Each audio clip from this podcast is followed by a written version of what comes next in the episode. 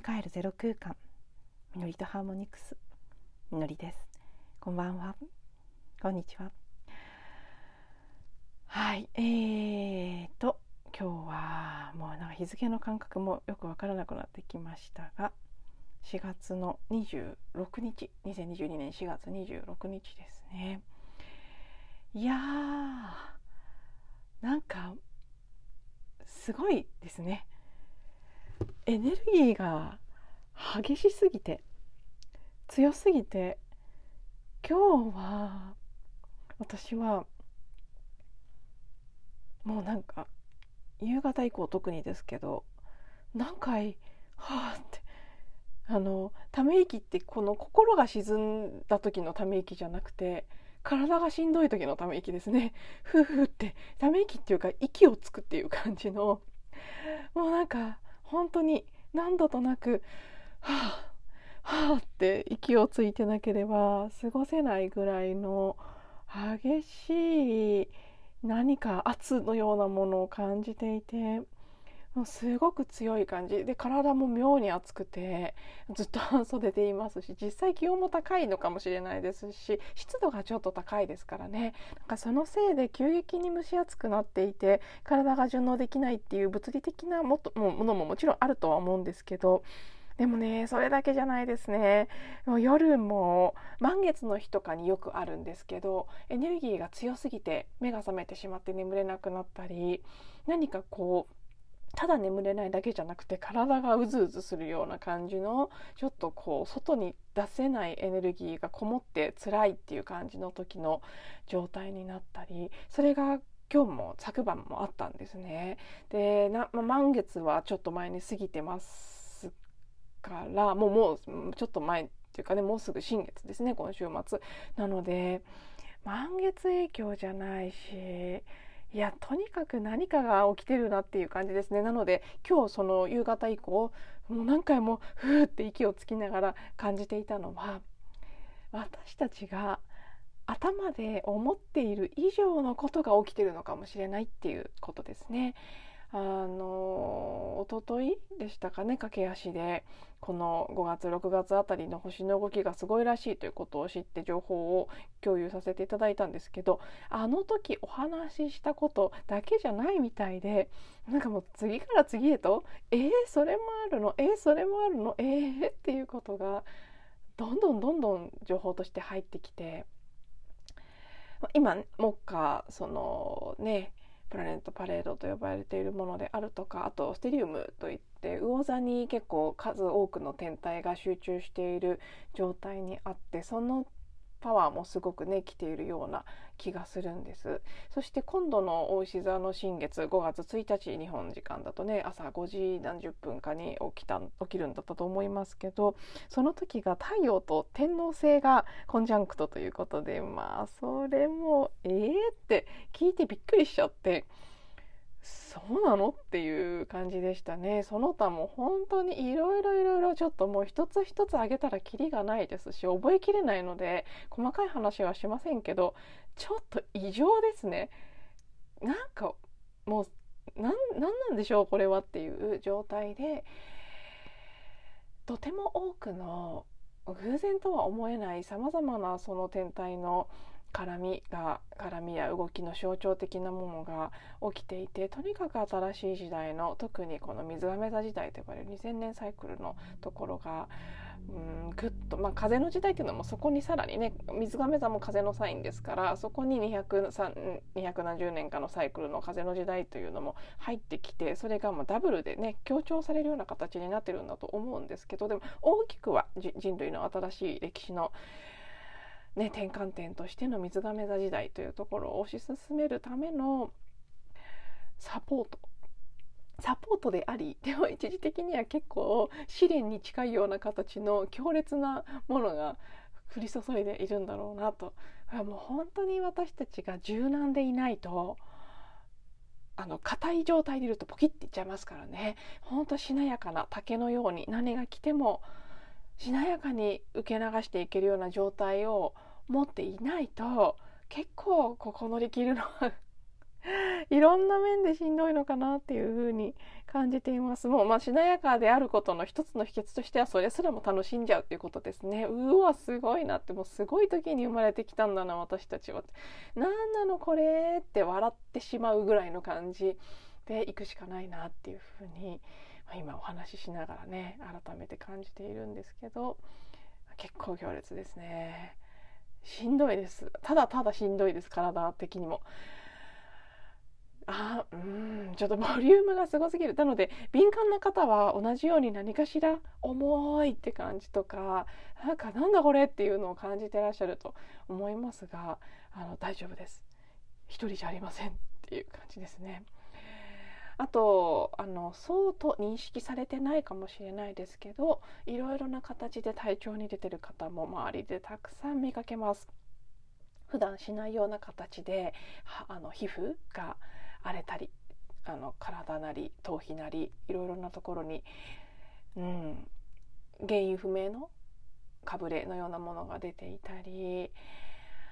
あるいは生理が止まらないとかうーん。本当いろいろですね。歯が折れたとか。なんか本当いろんな形でいろんなものを体験している方の話を聞きますけど。うん。まあ。なかなかになかなかの強烈な時期だなと。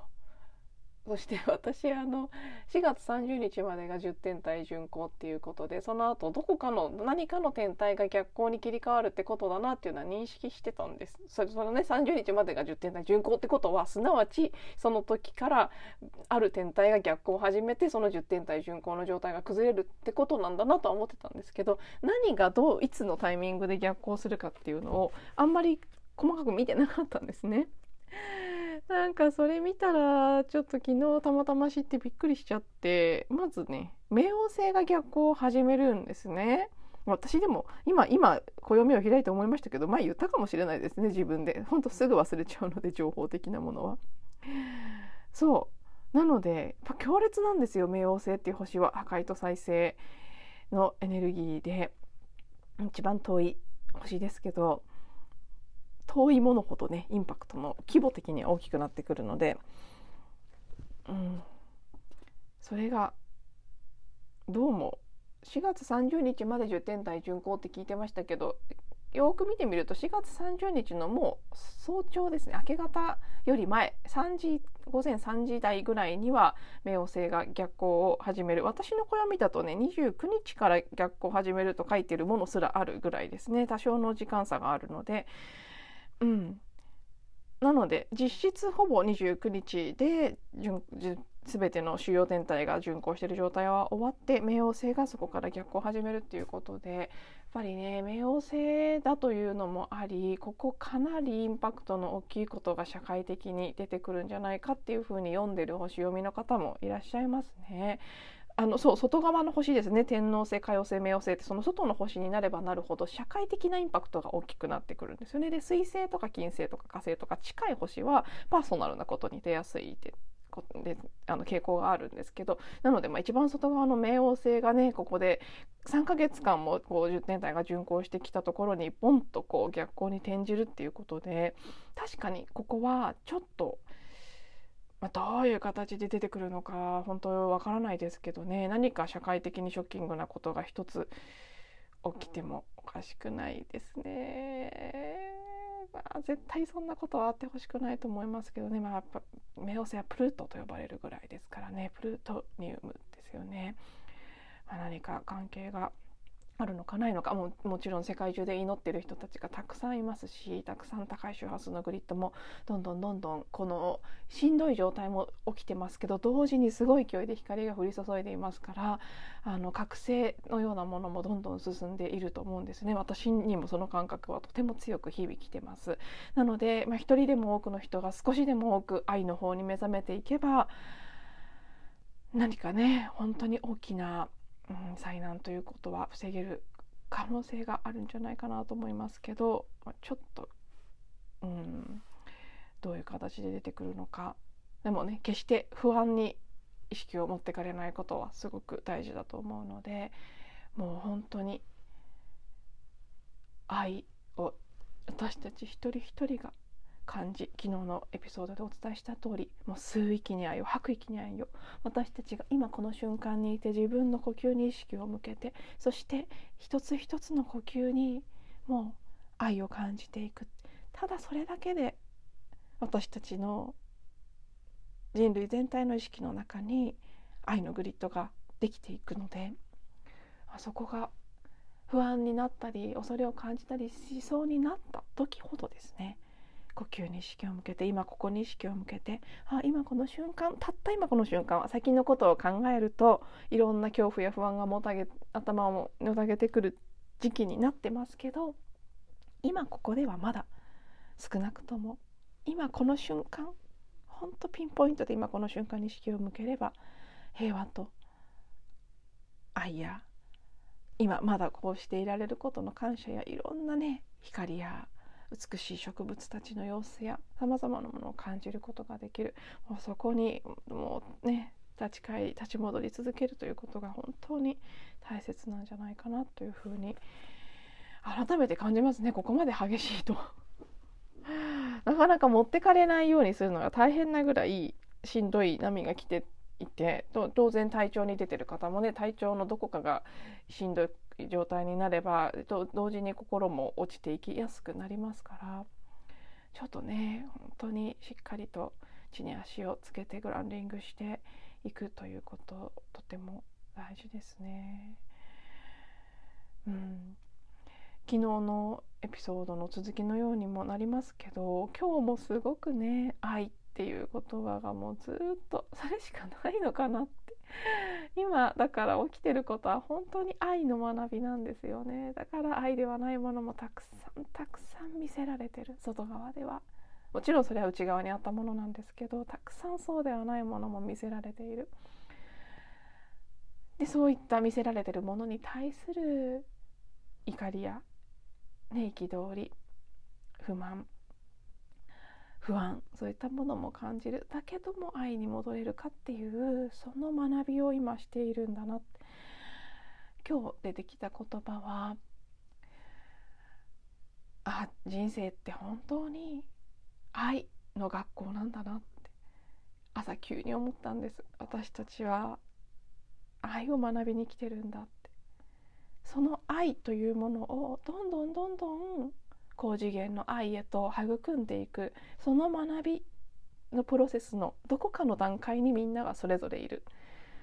どの段階にいるかは人それぞれ違いますけどでもみんながその学びをしていることは間違いないってすごく感じたんですね。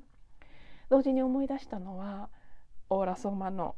レベル2のコースを受けた時に事前課題でエッセイが宿題としてあったんです。でそれを書いた時に一番最後そのエッセイの締めくくりとして自分自身が書いた言葉が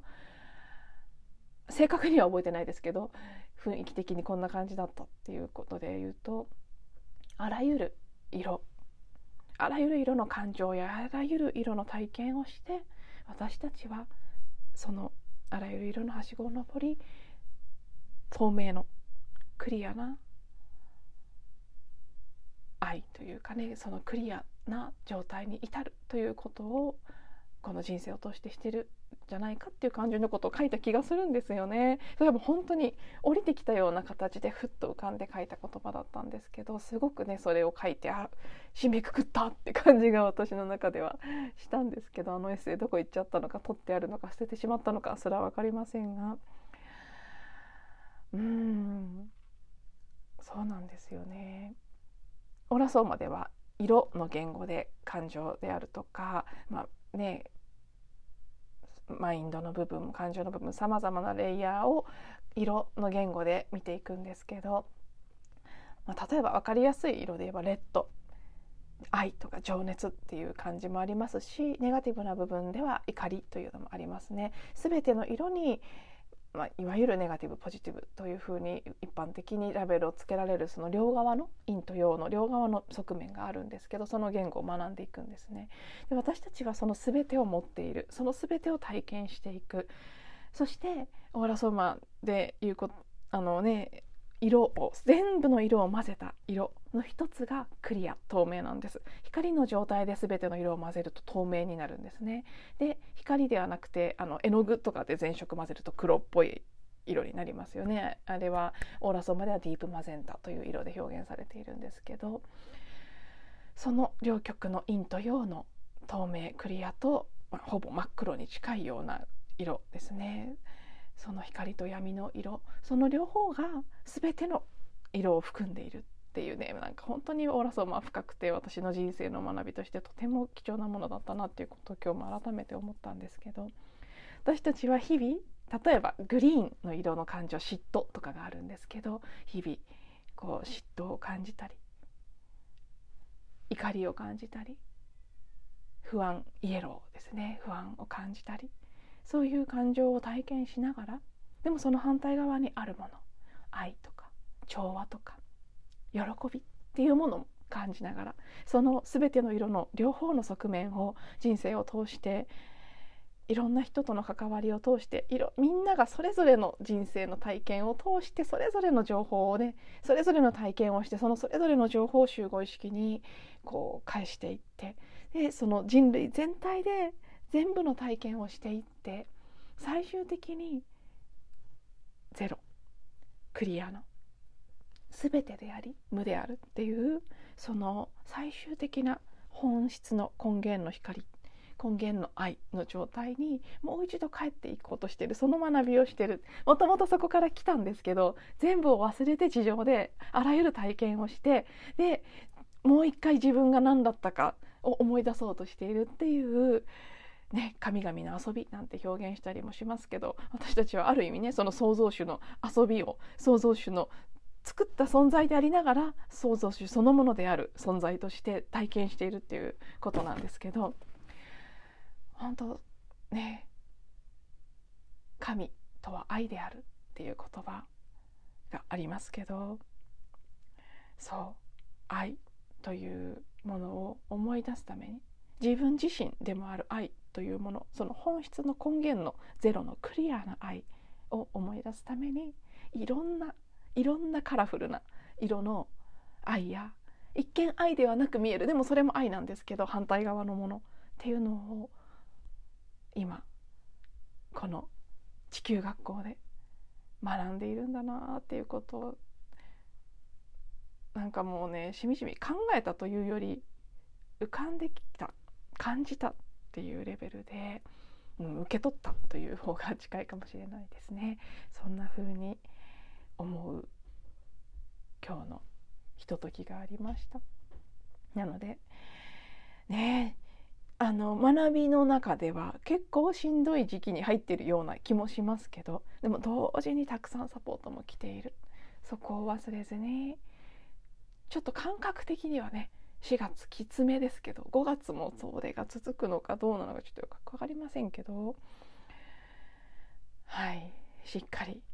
意識を保ってみんなで愛のグリッドを作って進んでいきましょうということで今日も最後まで聞いていただいてありがとうございます。また次のエピソードでお会いしましょう。